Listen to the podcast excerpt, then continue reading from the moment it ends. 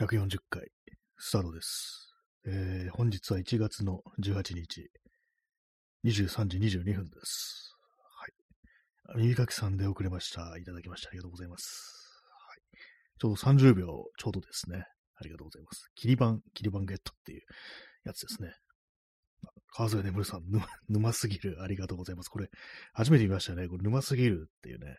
本当に沼にはまってるね、ラジオトークの子供が、あの、沼にはまってるっていう、ちょっとやばいね、あの、感じの、こう、イルな感じの、イラストがありますね。ありがとうございます。ねまあ、皆様、むな、ね、沼にはまってる人いたら、ね、助けてくださいというね、まあ、そんな感じでございます。ね、底なしの沼なんて言いますけども、ね、まあ、底がない沼なんてあるんでしょうか。ね、ただ、まあ、足のつかないところまでね、こう、普通になんかズブズブ潜っていっちゃうっていうのは、まあ、あるんでしょうね。え今日のタイトルがあの余計なことを言うかっていうね、タイトルなんですけども、あの、漢字、漢字読めない人いますよね。で、まあ、あの、多分これ聞いてる皆様はね、某、ね、元、ね、総理、ね、今、副総理でしたっけ？ね、忘れましたけど、忘れたっていうか、まあ、麻生太郎のこと思い出すと思うんですけども、あの人もなんかあのね、読めない、もう読めない人でしたね。なんかいろんな、ね、こう間違いとかこうしてましたけども、ちょっとなんかね、その漢字読める読めないについて、でこう、まあ私の中ではね、こう政治家とかね、まあそういうね、こう人が、まあ特に単なる間違いじゃなくて、麻生太郎の場合、あの、頻繁っていうのを煩雑って読んでたっていうね、これはなんか意味が変わってくるんで、ちょっとね、あの単なるなんかこう読み間違いとは違うっていうね、意味をそもそも理解してないってことになるから、それは何かこうその政治家としてはまずいんじゃないかみたいなことはまあ思うんですけども、一般人のね、方が別に言い間違いしてもいいんじゃないのっていう、まあそれだけです。はい。えー耳かきさん、えー底なし沼とか以前検証しているのを見ましたが、だいたい深さ3メートルぐらいなんですね。あ、そうなんですね。3メートル。一応そこはあるんですね。でも3メートルだったら、ね、そうですよね。だ大体てかみんなね、あの巨人じゃなければあの3メートルね、ずぶずぶ潜って、ね、こう、ね、息できなくなりますよね。普通にね、頭まで潜っちゃいますからね。3メートルもなれば、確かに事実上の底なし沼というか、人間足のつかないところだったらやっぱ底なしって、ね、まあ、沼だと何ですかね、こう、上まで戻れないっていう、ね、そういうイメージありますけど、なんか泥みたいになってて、ね、あの、海だとか、まあ、水の中だったら、ね、泳いだりとか浮いたりしますけども、そういうことができないっていうのが沼なのかなと思いますね。でも3メートルなんですね。3メートルでも、だかちょっと、ね、想像すると怖い気がしますね、やっぱりね。えーストロムさん、えー、出遅れました。ありがとうございます。1分52秒というところで、ね、まあまあの、まあまあの出遅れということで、ね、こうこの放送あの10秒遅れたらね、遅刻にカウントするってね、非常になんかあの、ね、パワハラ、モラハラっていう感じのご放送なもんですから、ね、よろしくお願いします、ね。よろしくお願いしますって言うとなんかちょっと、ちょっと怖いですね。なんかね、もう次は遅れるなよみたいな感じでね、別にそんなことも全然ないんですけども。はい。えー、P さん、えー、初聞きですっていうね、なんかこう、所長ですってね、こうあんまりこう聞かないね。初見ですっていうは言いますけども、所長ですってなんか言うのってあんまないですよね。初見、見だと見るって意味ですからね、動画とかだとね、初見ですっていうのはあるんですけども、なぜかこうね、ラジオトークでも初見ですってね、なんか書いちゃい、書いちゃいたくなりますよね。はい。まあ、余計なことをね、言っていく放送なんですけども、漢字が読めないという、ちょっとね、さっきね、ほんとなんかあの5分ぐらい前なんですけども、なんかあのー延々と何々するっていうね、なんかこういう言葉ありますよね。あの、延長の延って書いて、それをまあ繰り返す。延々とっていうね。これなんかネットだとなんか永遠とっていうね、フォーエバーの方です。ね、エターナルの方ですね。そっちの方のね、漢字、ね、漢字書いてるって人いて、なんかそれね、やばいっていう風に言って、なんかバカにしてるなんかライターの人が、バカにしてるって言ったらちょっとあれですけども、ライターの人がいて、なんかね、ちょっとね、あのーうわ、なんか嫌な人だなって、ちょっと思っちゃったんですよね。私もなんか結構そういうのね、うわなんかこんなのも言えねえのかみたいな、でちょっと思ったりしがちなんですけども、あくまで向けられるのはそういうの、政治家とかなんで、一般人がなんかそう間違いしてるのを見る、まあ、バカにするっていうのは、まだこう、ない、ないですね。なんかね、こう、いや、ないのかなわかんなくなりました。なんかちょっとね、自分ではわからないんですけど、なんかね、それにかち、うわ、なんか、感じ悪いなみたいなこと思っちゃったんですよね。ストロムさん、えー、すいません、いきなりこれの読めないですね、これね。変貌って読むんですかね、これね。何々編とかいうあれですよね。あの、漢字のね、から当てず推量で読むのを、えー、百姓読みというそうですね。なんか聞いたことありますね、これね。あの、要は、ね、字も読めんのかやみたいな感じでバカにしてるようなニュアンスなのかなってちょっと思ったんですけども、その言葉からね、百姓読みって、なかなかのね、あれですよね。この当て推量ってあってんですかね。なんか当てずっぽうって言いますけども、あれなんかひらがなで書きますよね。これね、あの冷静に考えてみたら読み方とか、ね、こう、正確ななんかこう読み方とか、あんまこう自分把握してないのみたいなことたまにあったりして、ね、なんか人のことね、あどうこう言ってる場合じゃないんじゃないかみたいなことたまに思ったりしますね。百姓読み。ね。要はこれ当てず、まあ、片方のね、あのー、辺から、なんか、辺がこれだから、だいたいまあこんな読み方すんだろうみたいな感じのね、あの、水量で、ね、こう、読むことをね、まあ正しい読み方を知らないけれども、その推測でなんかそういう風に読むのをなんか百姓読みっていう、で、そんな感じですよね、確かね。なんか、こうね、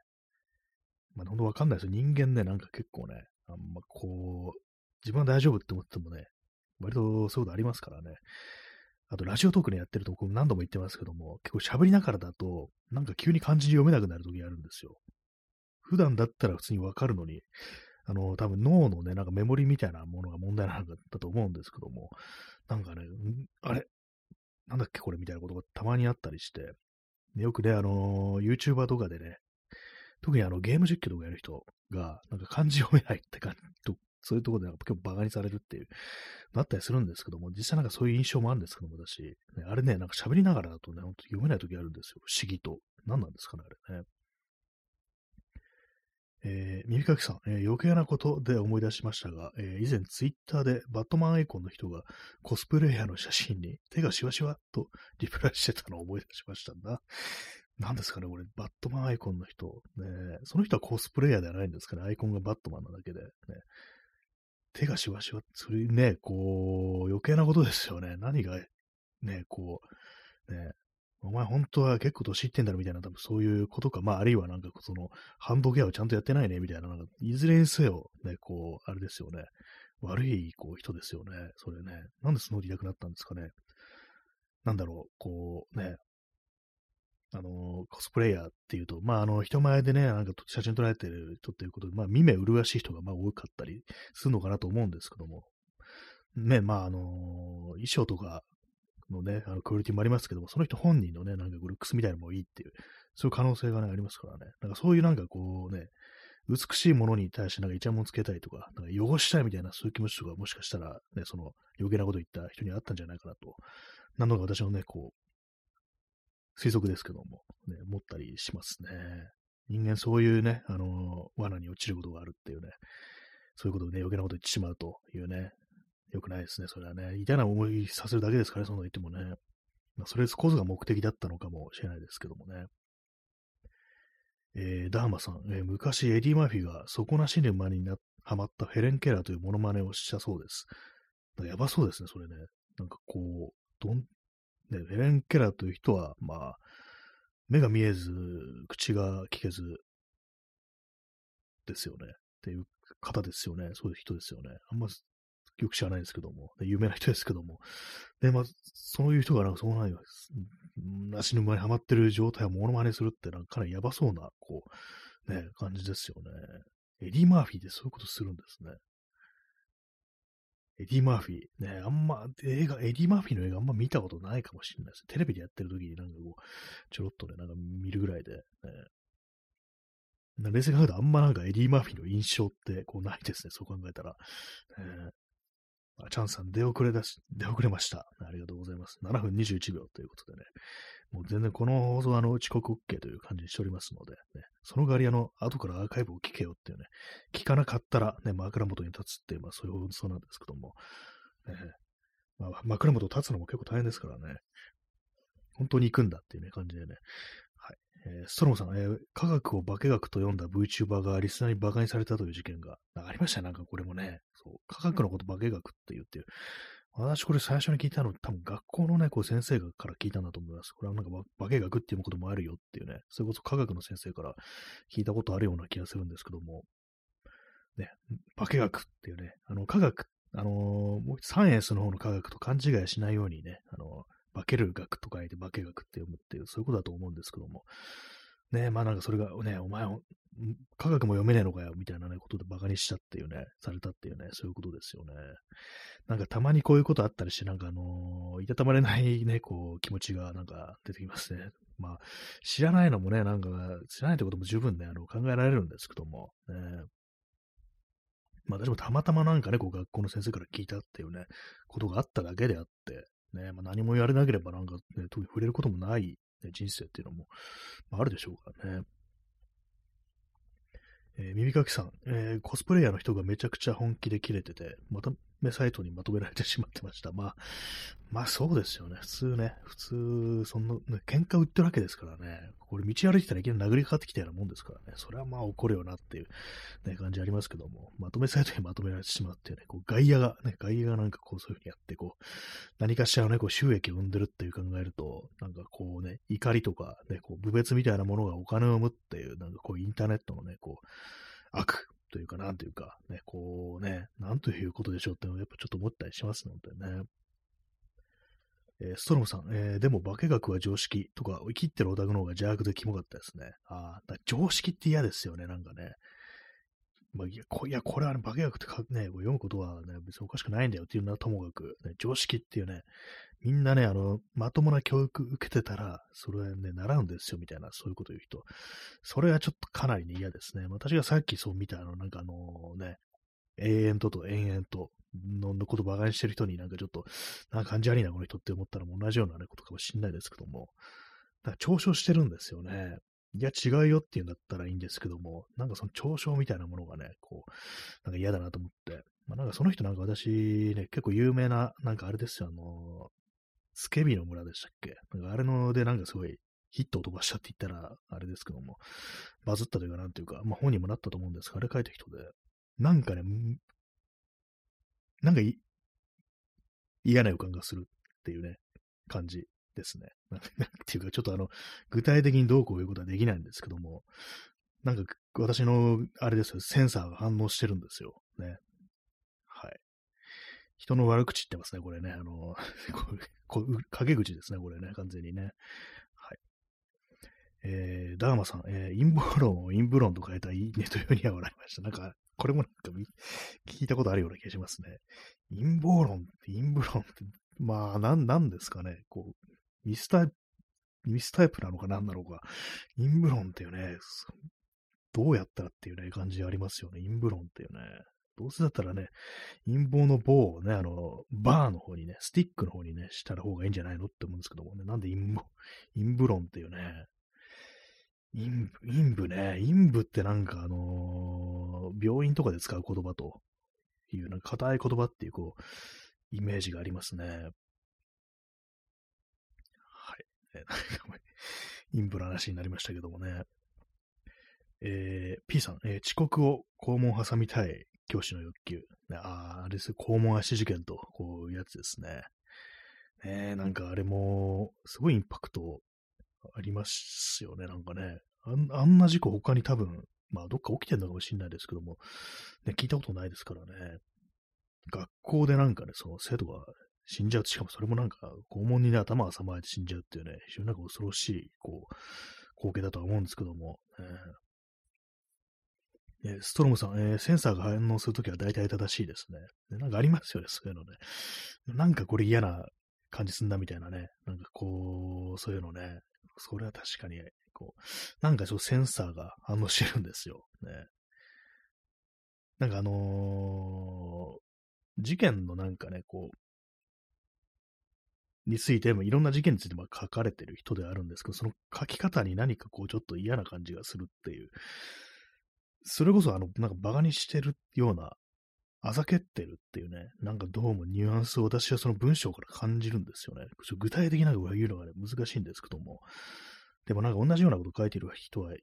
同じような感想を言ってる人がいて、そのつけ火の村っていうのはやっぱなんかそう田舎ってものを馬鹿にしてるみたいな、なんか非常になんか差別的な目線がそこあるんじゃないのみたいなことを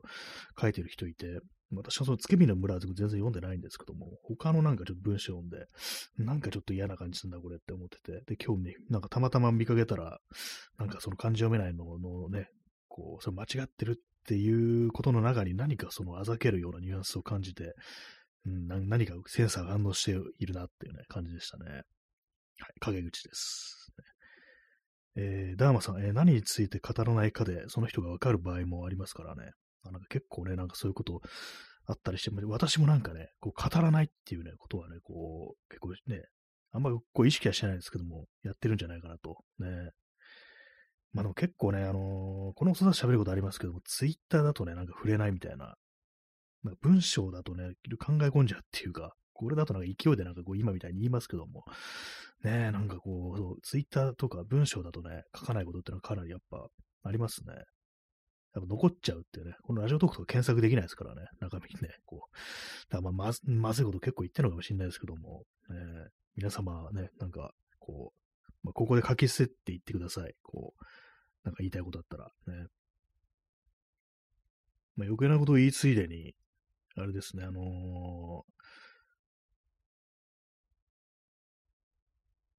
ー、あれですよ、あの、裏垢、裏垢ってものをなんか持ってる人いますよね。ね、なんでもなんかそれがまあ、こう、まあ、鍵垢とかだったら全然見えないですけども、ね、あのー、表では、あの、非常になんかこう、ちゃんとしたこと言ってるけども、裏でなんか結構差別的なこと書いてるみたいな、こう、人がいるっていうことが、まあ、ツイッターではあるらしいんですけども、ね、なんか、なんかこれ今、ちょラジオトークでもちょっとあの、ね、口を持っちゃってますけども、なんか結構これ最近ね、なんか、実はあの人にああいう裏垢があって、みたいな、ね、こう、前からでは、前からなんかね、噂みたいなのあったんですけども、私はなんかあんま信じてなかったんですよ。まさかそんなね、あのー、ね、えげつないこと書いてないだろうって、いくらなんでもそれはないんじゃないのと思ったら、実は、こう、どうもや、本当だったっぽいみたいなね、ことがあったりして、あーってね、思いましたね、やっぱ。はい。まあ別に私の、別にあの知らない人なんですけども、会ったことあるとかそういう人ではないんですけども、ね、なんか、ツイッターってそういうことあるみたいですね。やっぱ人間ってそうなんだって、ね、ことは、やっぱどうもね、思っちゃいますね。私もま、まあ、なんだろう、表裏あるのかな表裏はまああると思うんですけども、ねうん、まだ、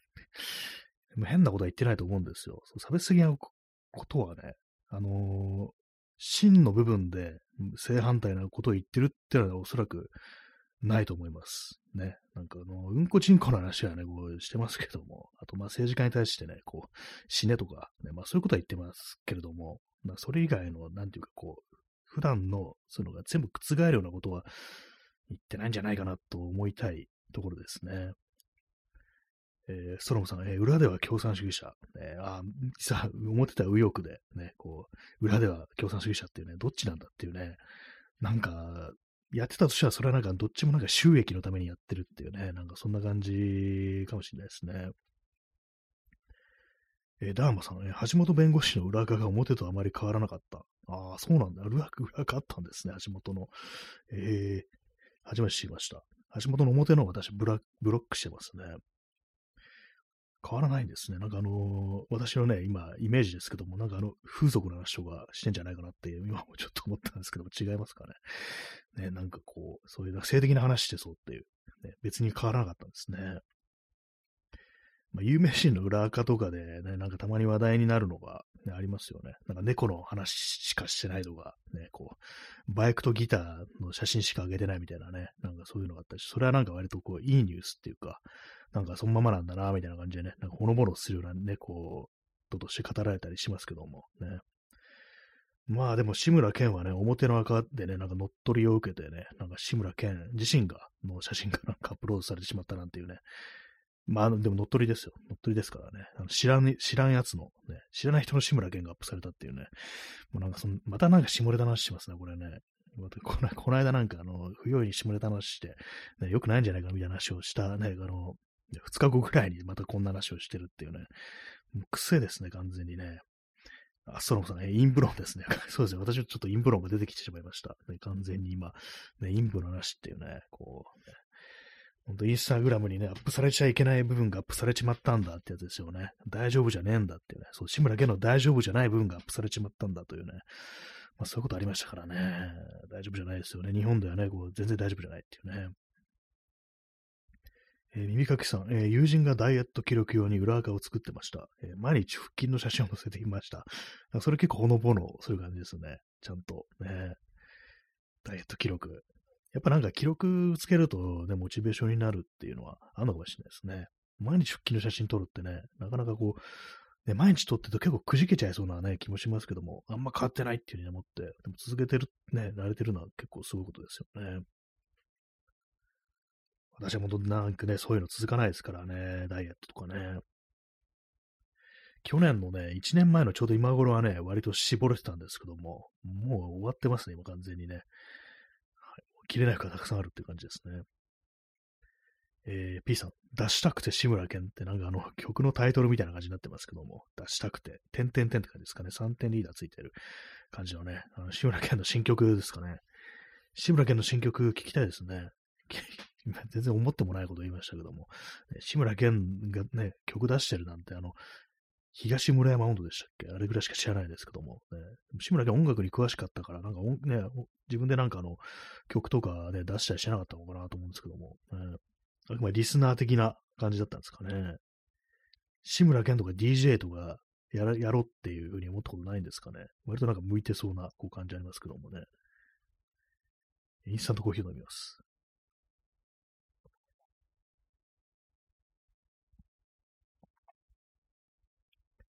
まあ、この放送もね、あの、最初のね、一番最初のこうタイトルは、あの、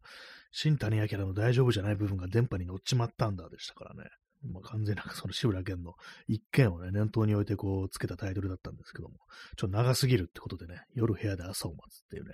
風に変わりましたね。まあ、夜部屋で朝を待つもだいぶ、だいぶね、意味がわからないんですけどもね。まあでも実際なんかね、夜外出ることなくなりましたからね、この放送やってるとね。夜中ね、なんとなんとかふやふやしてるってことなくなりましたからね。はい。そういえばあのね、昨日話したんですけど、スタジオね、あの、貸しスタジオ、リハーサルスタジオにあの会員登録したと話したんですけども、あの、個人でこう練習ね、こう、しようかなと思って、ちょっと今考えてるんですよね。明日夜行ってみようかな、みたいな感じで空いてたら、ね、思ってるんですけども、でもなんかこのラジオトークあるから、その時間考えないとっていうね、感じですね。で、まあ、何時間やるのか、1時間か2時間かって感じでね、まあ、一人ですからね、なんか1時間でコンパクトになんかちょっと練習するっていうのもありなのかもしれないですけども、それだとちょっと短いような気もするっていう感じでね、まあわかんないですけども、えー、個人練習とかやってことないですからね、逆に緊張しそうですよね。一人しかいないっていうね。えー、耳かきさん、えー、志村けんはヒゲダンスのテーマは既存の曲のサンプリングなので、フロアを盛り上げる DJ 的な能力はあったかも。ああ、なんかそうですね。あれ結構有名な曲らしいですね。それからなんかあの、イントロだったかなんだかをね、こう、切り出し、切り抜いて、ね、こう、確かにサンプリングっていうことですよね。確かにフロアを盛り上げる DJ 的な能力あったかもってね。そうですね。そう考えるとね、なんかそういうのやらなかったのはちょっと惜しいようなね。なんか音楽雑誌に文章とかね、なんかこう、ディスクレビューみたいなの書いてたことあるみたいですけども、ね、なんか前なんかツイッターで読んだんですけども、あの、ちゃんとね、あの、笑い、笑いとかではなく、普通になんかね、こう、音楽の話っていうね、ところでね、なんか話、書いてましたね。DJ とかね、こうやってたら、ね、DJ 兼、ね、そのままじゃんって感じですけども、DJ 変なおじさんっていうね、感じでこう、できたんじゃないかなと思うんですけどもね。えー、耳かきさん、えー、スタジオからラジオライブ。ね、ちょっとそれも考えたんですけども、なん、なんですかね、こう、自分の練習してるね、こう、様を、こう、そのまま、の、流すっていうね、ちょっと恥ずかしいなってのがあるんで、やっぱりなんか最初は、あのー、やっぱ自分しか、こう、聞く人がいないっていうところで、ね、あのー、まあ、好き勝手やるのがこういいのかなっていうふうにね、思ったりするんですけども、でもね、なんかその、ちょっと気になるんですけども、スタジオでね、あの、行くと、やっぱ他のね、部屋からね、音漏れてるんだかわかんないですけども、ちょっと聞こえるんですよ。どうなって、どうなんですかねあれ、私なんか外にいるときに、自分のだたちの出しちゃう音がどんな風に聞こえるのかわかんないですけども、ね、もう丸聞こえないんだったらしたらね、結構なんかちょっと恥ずかしいなみたいな、あの、他のね、なんか入ってる人だとか、まあ、そのスタジオのね、こう、スタッフの人に聞かれてるって考えると、なんかちょっとそういうことを、ね、なんか余計なこと考えてしまいそうなみたいなね、ことを思ったりするんですけども、ねえ、まあ本当誰もいないね、スタジオなんてのはありえないですからね。よっぽどローン金持ちでね、自前のスタジオ持ってますなんてね、まあ、それぐらいしかなくなるし、あとはなんか部屋の中にね、あの、完全密閉のなんかブースみたいなのを作るしかないですよね。まあ、あれがな、あれでもなんか、普通に音は漏れるんだと思うんですけども、ね、まあちょっと個人練習、ちょっと考えてるというところですね。歌はね、なんかやっぱなんかこう、ちゃんと大きい声出さないとね、いけないなと思いました。前になんかこのラジオトークとかでボソボソっとね、なんかちょっと弾き語るみたいなのやったんですけども、やっぱりちっちゃい声だとその音程とかが取りづらいっていうのがあったりして、この間なんかスタジオでかなりね、こう、全力に近い感じのね、大声で、まあ歌を歌ったわけなんですけども、やっぱそうするとね、あのー、音がそんなにずれない、ずれないというか、あのー、メル、メル、ね、音程は間違えにくいなっていうのを感じましたね。ね、まあなんかあの、思い込みかもしんないですけども、ね、まあね、歌難しいですよ、本当にね。こう、しかもギター弾きながらってね、非常に難しいです。リズムがなんかこう、あれですよ、あの、カッティングをしながらね、こう、チャッチャッチャッチャッとやりながらね、あの、歌歌うのって難しい。どんどんどんどんずれてくるんですよね。あの、自分の歌の方に引っ張られる感じで、なんかおかしくなるんですよね。まあ、そういうわけで、こう、スタジオ入ろうかなぐらいのことを思ってるという感じですね。まあ、あの、ラジオトークは、あの、スタジオからじゃなくて、こう、まあ、終わってからとか、ね、ね、そんな感じになるかなと思います。はい。なんかね、今日さっきまでね、なんかあの、あれですよ、ギター、ね、こう、中古のギターとかをね、なんかいろいろネットであの検索してしまってて、結構ね、あの、手頃の価格で、なんかちょっと気になってたギターが出てて、ああ、なんか、まずいな、これって思って、あの、一応 YouTube とかで、そのね、あの、売ってるギターと同じ、ドイツ機種のね、動画とか見たりして、いや、全、別に音良くない、これ。そんな、あの、欲しいと思わないっていうね、あのふうに自分に言い聞かせて、ね、いました、ね。必要ないっていうね、感じでね。まあ、実際あれなんですよ。今持ってるやつがね、音、音はね、今持ってる、使ってるギターが好きなんですよ。見た目も好きなんですよね。ただなんかそのチューニングが安定してないっていうね、まあ、そういう使いづらさが、まああるだけなんで、ねえ、まあだから新しいの買う必要はないんですよ、ほんと。ねとなんかあのね、自分のね、愛用してるね、こうギター、使い込んでやらないと、かわいそうですからね、弾けば弾くほど音って多分良くなると思うんですよ。しばらく触らないとあんまならなくなりますからね。やっぱりね、こう、ね、道具ってのは今持ってるやつを、ね、十分使ってやんないといけないなっていうことは思うんですけど、でもなんかやっぱ目移りはね、こう、しますよね、本当にね。浮気ってやつですよね、こういうのね。人間でこれをやる人がやるって考えると、かなり恐ろしいね、気持ちになりますね。はい。ね、なんか余計な方向に話を、ね、持ってってますけども、コーヒー飲みます。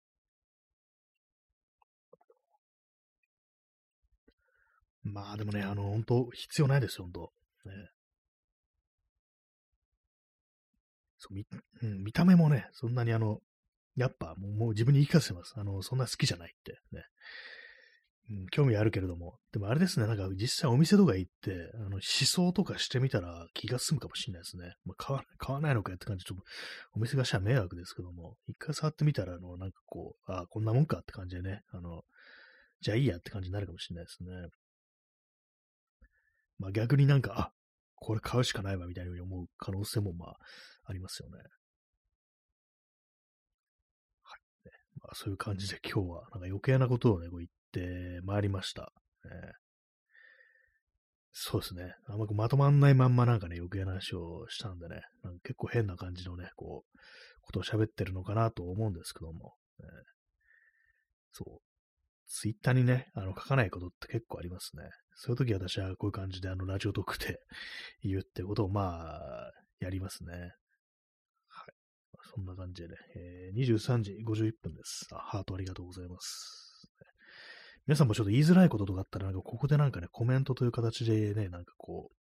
言うのもいいんじゃないかなと。ね、ちょ私の、私がちょっと反応に困るとか、そういうことあるかもしれないですけどもね。まあ、言いたいことを言うために皆さんもなんかラジオトークをやってみるっていうのはね、いいかもしれないですね。まあ、逆に炎上したりとか、ね、ぶったたかれるってこともあるかもしれないですけども。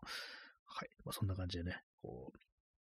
う、ね、コメントありがとうございます。最後に。はい。さよなら。